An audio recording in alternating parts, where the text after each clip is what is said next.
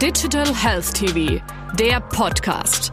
Alles rund um die Digitalisierung im deutschen Gesundheitswesen. Frau Krein, recht herzlich willkommen. Vielen Dank. Sie sind Senior Client Service Managerin bei Cerner Deutschland. Mhm. Meine erste Frage rund um die künstliche Intelligenz. Was hat künstliche Intelligenz mit Standards zu tun? Man muss sagen, eigentlich hat künstliche Intelligenz alles mit Standards zu tun, weil ohne Standards ist eine künstliche Intelligenz so eigentlich nicht durchführbar. Wir brauchen sie, um valide Ergebnisse zu haben, aus denen wir dann Rückschlüsse ziehen können. Von daher würde ich sagen, die sind ganz essentiell und da muss noch unheimlich viel passieren. Wir sind da auf einem guten Weg und versuchen Standards zu etablieren, wie auch den Feierstandard, wo wir später noch darauf zu sprechen kommen. Aber ich würde mir wünschen, dass das einfach etwas mehr Gehör findet in der deutschen Gesellschaft und vielleicht vor allem im Gesundheitswesen.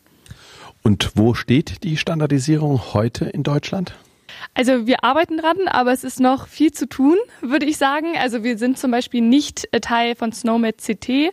Das ist ein großes Problem, weil ähm, das ist eine Termolo also Terminologie ähm, und da werden Standards gesetzt, womit man international ganz eindeutig kommunizieren kann. Und da brauchen wir noch mehr Infrastruktur, um sowas umsetzen zu können. Was sind in diesem Zusammenhang die Hürden?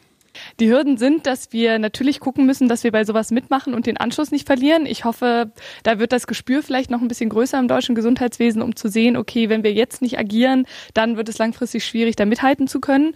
Und äh, ich glaube, wir müssen da natürlich auch mit der Gesetzgebung gucken, wie wir es machen. Also da ist ganz wichtig, dass man guckt, digitale Versorgungsgesetz, äh, neue Innovationen auf den Markt bringt, die auch Standards fördern, weil nur wenn das passiert, dann kann man wirklich auch nachhaltig mit Standards arbeiten.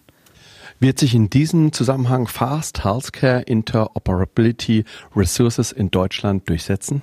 Also das, was wir so schön Feier nennen, das ähm, glauben wir als Zauner ganz sicher, dass sich das durchsetzen wird, weil das ist Interoperabilität, das ist gelebte Interoperabilität. Also wenn wir Feier haben und diesen Standard nutzen, dann können wir Daten austauschen und sie kommen beim Gegenüber genauso an, wie wir sie losgeschickt haben.